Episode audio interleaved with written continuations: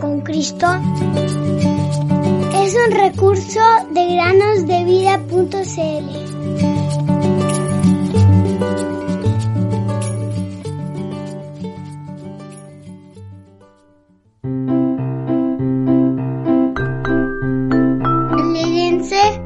los que en ti confían. Salmo Bienvenidos queridos amigos y amigas a un nuevo día de meditaciones en el podcast Cada día con Cristo. Es horrible pensar en la expresión para siempre. Estas fueron las palabras de un joven que acababa de salir de una reunión evangelística.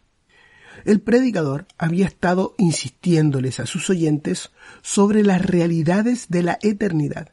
Y este joven, siendo inconverso, quedó meditando en estas dos palabras. Para siempre. Querido oyente, ¿has pensado alguna vez en estas dos palabras? Merece la pena reflexionar sobre ellas. Si eres de aquellos que no se preocupan por su vida eterna, y viven la vida de forma descuidada y despreocupada, caminando hacia la destrucción, quisiera hacerte una pregunta.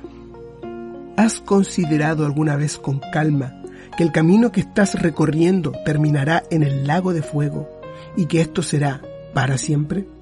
¡Qué pensamiento tan terrible!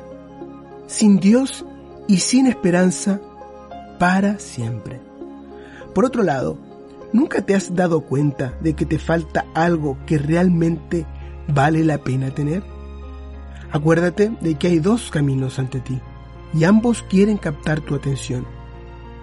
El asunto es que uno te lleva a la destrucción, pero el otro te llevará al gozo y a la alegría eterna.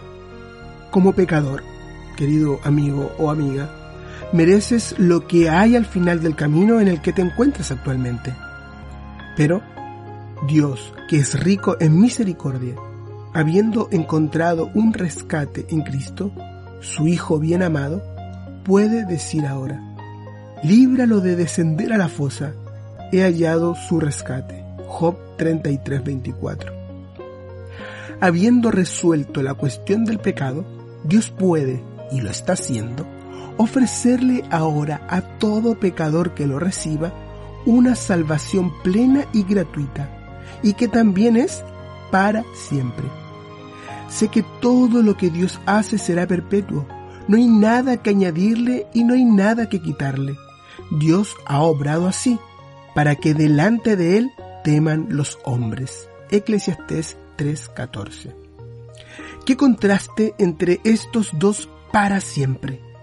Para siempre en la gloria de Dios, cantando las alabanzas de aquel que te amó y se entregó por ti, o para siempre en el lago de fuego, lamentando tu propia insensatez de estar allí. ¿Quién de nosotros habitará con el fuego consumidor? ¿Quién de nosotros habitará en las llamas eternas? Isaías 33:14. Querido oyente, amigo o amiga, si nunca has enfrentado este asunto antes, enfréntalo ahora, antes de que sea demasiado tarde. Pon tu pie firmemente en el suelo diciendo, en respuesta a esta última escritura que hemos citado, por la gracia de Dios soy lo que soy. Estoy alegre porque estás alegre. Estoy alegre. Cuéntame por qué. Estoy alegre porque estás alegre. Eso quiero yo saber.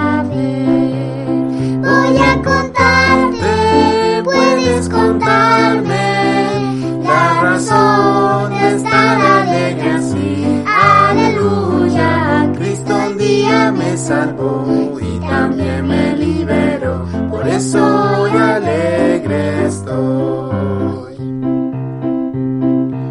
Estoy alegre porque estás alegre, estoy alegre, cuéntame por qué. Estoy alegre porque estás alegre, eso quiero yo saber. Voy a